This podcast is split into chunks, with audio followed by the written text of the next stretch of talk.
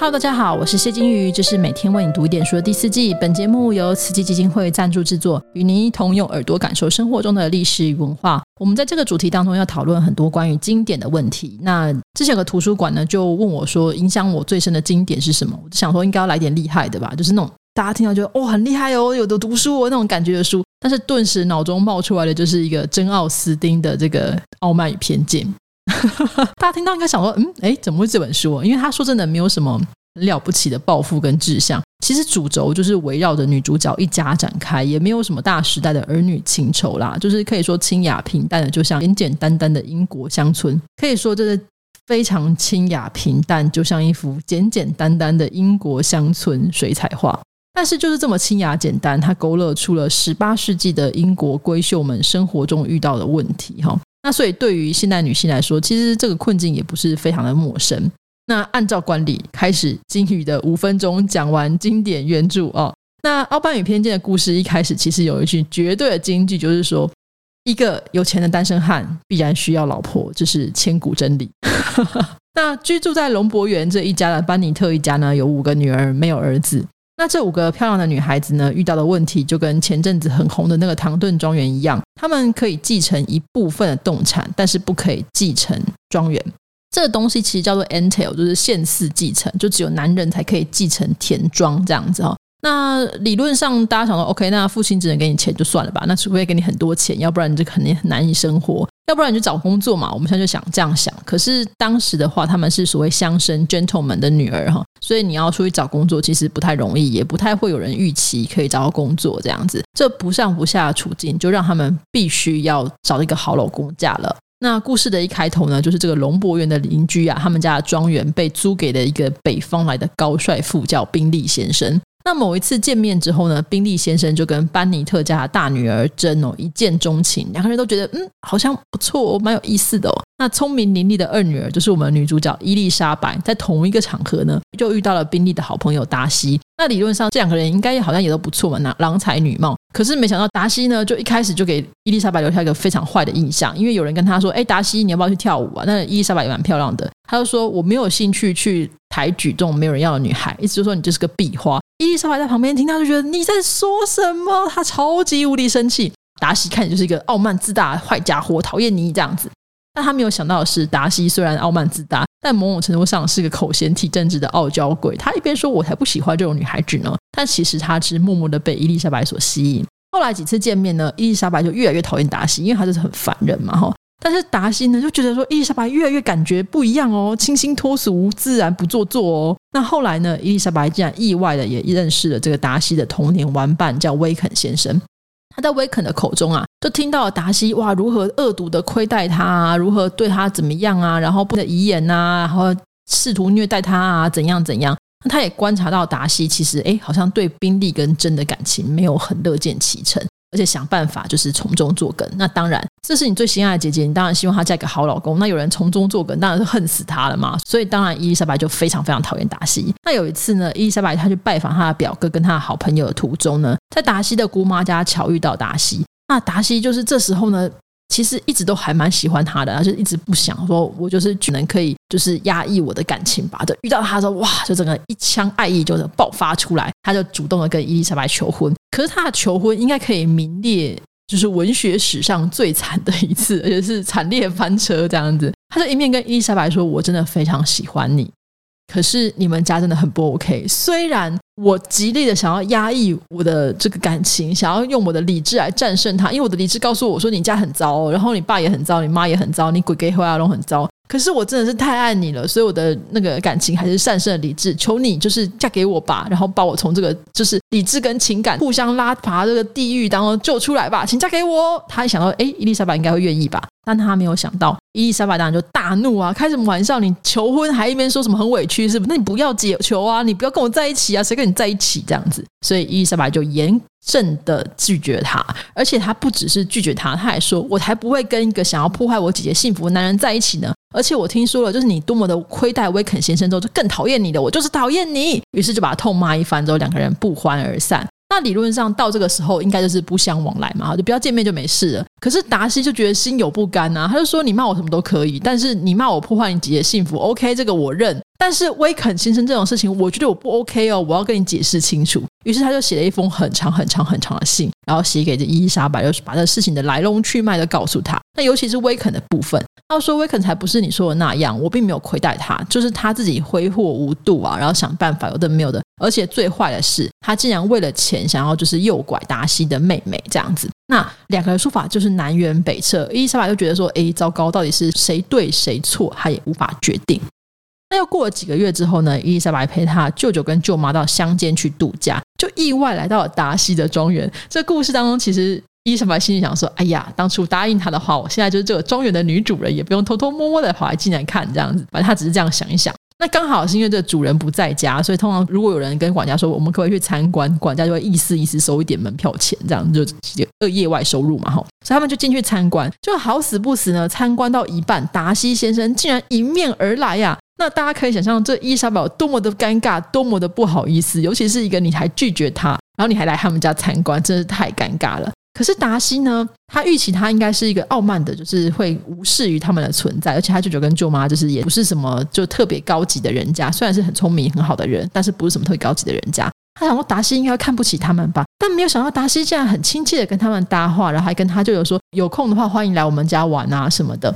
非常的温和有礼，然后还跟伊丽莎白说：“哎，我妹妹也很想认识你，可不可以介绍给你认识啊？”这样子。那接下来几天就是觉得非常的 OK，所以舅舅舅妈就觉得说：“哎，这年轻人也不错嘛，不像把你说的这样啊，他很亲切啊，也很 OK，又很有钱，又很帅，哪里不 OK 了呢？”那伊丽莎白觉得说：“哎，糟糕，好像有一点点喜欢他了哈。”那在两个人的爱情刚刚好要萌芽的时候呢，伊丽莎白就接到她姐姐的来信。原来她最小的妹妹竟然跟威肯私奔了，就莫名其妙，这两个人怎么搭上线的？没有人知道。总之，当时私奔是一件非常不名誉的事。就理论上，你应该要结婚之后才在一起。但是你如果反其道而行，先交往，然后甚至在先在一起，然后再结婚的话，当时的人就会觉得说：哇，名誉扫地，名节扫地啊！尤其是如果最后这个私奔中男人还没跟你结婚，的话是双料的该死这样子。那尤其这样有可能会牵连到其他的姐妹，人家就觉得说：哎，你们家是家教不好嘛，才会出这种私奔的人等等的哈，就会有很多的这个批判。那总之呢，伊丽莎白就觉得说糟糕，就看到这个信就觉得完了完了怎么办？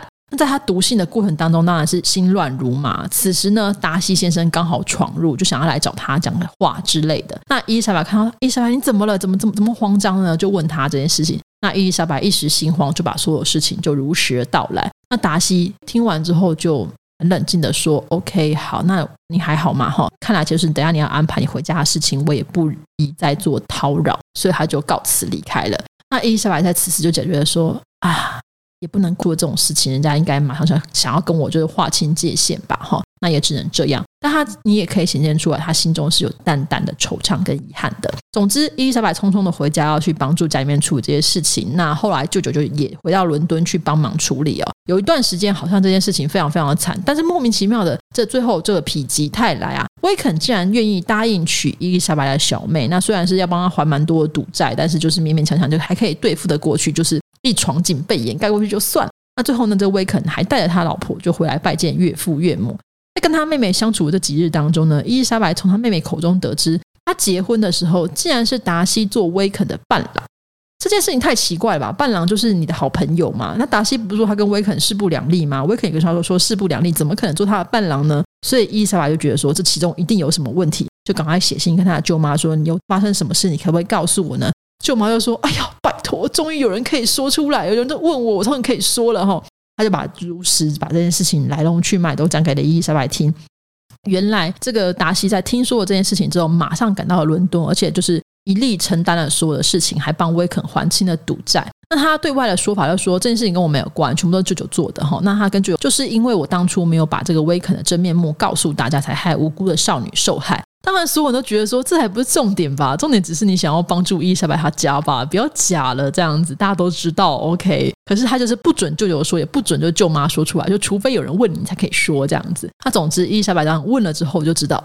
那这件事情之后呢？后来这个峰回路转啊，原本这个宾利先生已经就是不想要再次的来到龙博园，这样宾利先生也出来了，就是跑出来了，而且就是显然就是旧爱复萌芽，而且就是爱火就是更加的蔓延，所以就跟这个真两个人就是这个说定了终身。然后当然大家都觉得哇，这个班尼特一家总是就否极泰来之外，还捡到了一个高贵的女婿，很棒哦。那就在这个姐姐跟这个宾利即将结成连理的时候呢，达西的姑妈突然跑来了。为什么呢？因为姑妈呢，其实是很希望自己的女儿这个表妹啊，这个可以跟达西的一亲上加亲啊，两个人就是两个很有钱的人可以结婚这样子。但一听说了宾利跟珍在一起，就想说：哎，糟糕！那这样子，伊丽莎白会不会先近水楼台先得月呢？就跑来跟伊丽莎白说：“你跟我外甥什么关系？你给我讲清楚哦！你这个贱女人之类的。”就威胁了一番之后，伊丽莎白就是虽然说我跟他没有什么关系啦，可是就是他如果怎样的话，我也不会拒绝他。而且就是我觉得这件事情跟你夫人一点都没有关系。这样，然后达西的姑妈就气冲冲的走了。这样子，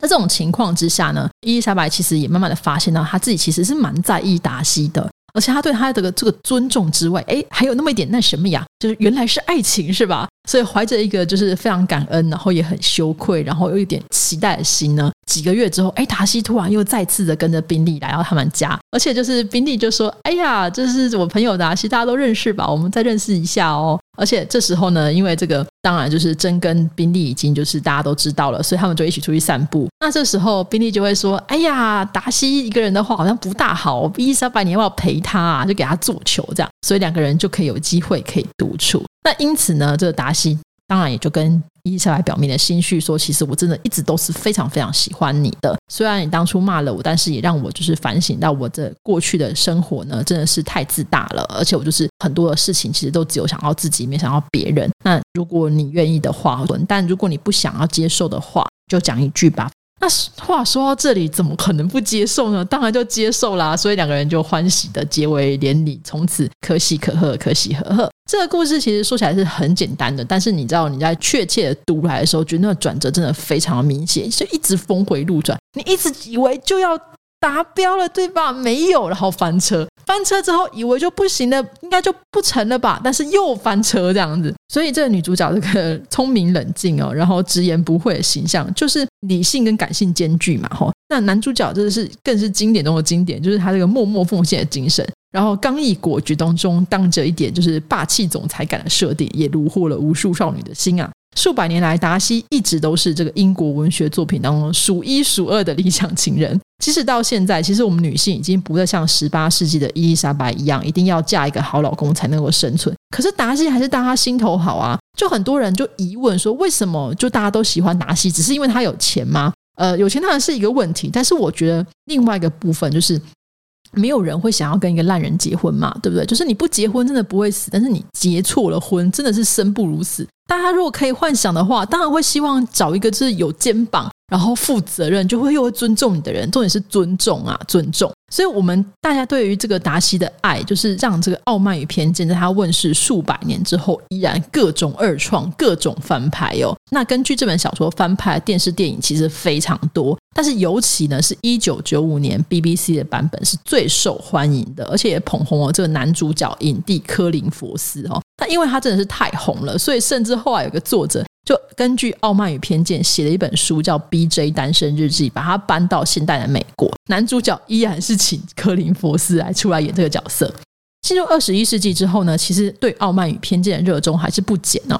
但大家还会开始去想说，那到底真奥斯汀是一个什么样的人？所以有个电影是回溯真奥斯汀的一生而拍摄，叫《真爱来临》。台湾的翻译我觉得很差。那它英文翻译叫 Becoming Jane，就是说成为真奥斯汀这样。那女主角是这安海瑟薇，由她来演出真奥斯汀少女时代的事情。她为什么开始写作？她写作过程当中有什么东西引发她灵感？其中当然也包含一段其实没有结果的爱情。那我们目前知道这段爱情呢，就是傲慢与偏见之所以诞生的原因。另外，我自己还蛮喜欢一本书，叫《奥斯汀庄园》，这个作者还蛮好笑的。他一开始前面就说：“这个科林佛斯，对不起，因为我已经结婚了，我想我们只能做朋友。”就是你知道，这看到就是如果你是柯林佛斯的粉，或是真奥斯汀的达西粉，就知道啊，我懂你这什么意思。他带着这种半自嘲的方式去写这种有点花痴的、有点就是太痴迷于达西的一个铁粉，因为这个铁粉真的非常沉迷于奥斯汀的世界，而且忽略了生命当中的种种现实。他就报名了一个奥斯汀庄园行程，你可以回到十八世纪去打扮成里面的故事去生活。那这种虚实难辨的爱情游戏当中，他也找到他自己的达西先生。这个小说后来有拍成电影啊。那另外还有一个也是以这书迷出发的哈，就是另外一部小说叫《真爱奥斯汀》，它的英文是 Lost in Austin，意思就是说在奥斯汀的世界里面迷失这样子哦。那女主角也是一样是铁粉，她穿越到了傲慢与偏见的世界，却发现伊丽莎白竟然不在这个世界里面，所以他就进入了伊丽莎白家。大家就问他说：“你谁？”就哦，我是伊丽莎白朋友，他叫我来你们家住一下，这样子。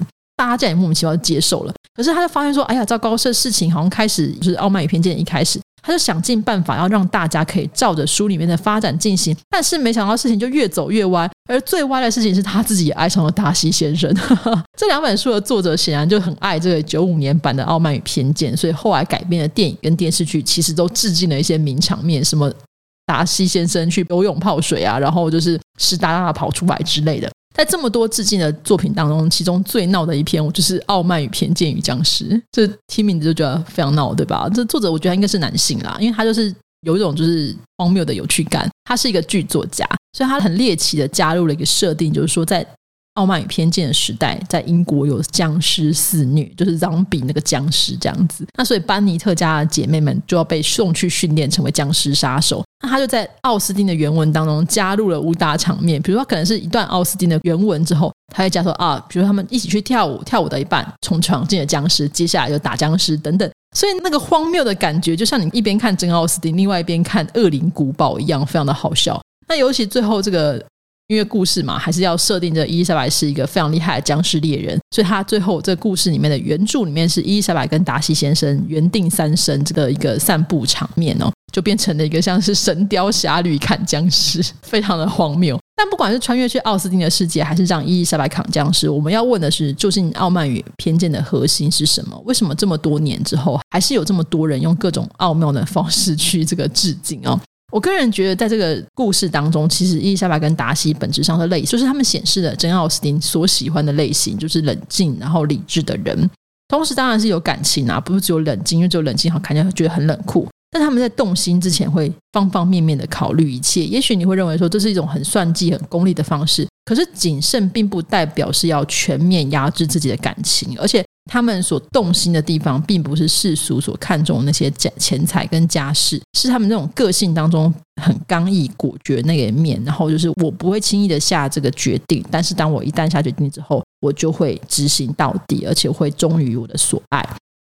这一点，其实，在珍奥斯汀晚年的《劝服》这本书当中，其实有类似的辩论。然后我觉得他真的很喜欢这类的角色，所以或许我们可以说，《傲慢与偏见》所塑造，就是刚刚讲的理性跟感性兼具的伴侣。同时，就是理解跟尊重彼此。某种程度上，这也是我们每个人都会期待头游泳的理想关系啦。所以，换言之，我觉得大家在达西跟伊丽莎白身上，就看见了我们自己期待的样子。那我自己就是做过一个小小的普查，就是不是很正式，就是问一下我的网友们，就是你们喜欢他哪本书？那尤其是我发现，就喜欢傲慢与偏见的女性，但大部分都还是很有强烈主见，而且不希望被束缚跟顺从的。所以，虽然我不能说奥斯汀是一个女性主义者，这个说法有点太太超前了，但他的作品在那个时代看起来确实有很多就是不一样的东西，会超越那个时代的眼光。在现在看起来，其实也不能算是一个很落伍的。毕竟，你看，大家现在在看那种很多婚姻的关系的讨论当中，也很常也很常提到，就是现实当然很重要，但是你必须要。也很多时候被提到，就是爱情很重要，心动的感觉很重要，但是你需要冷静理智一点啊。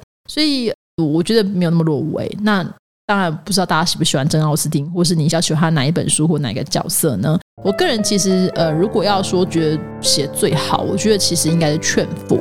可是如果你是要说最喜欢，那当然还是。傲慢偏见，也很希望大家可以留言告诉我你比较喜欢哪一本，你喜欢哪一个角色，你有没有特别喜欢哪个版本呢？就很欢迎大家跟我们来留言跟互动哦。今天分享到这边啦，拜拜。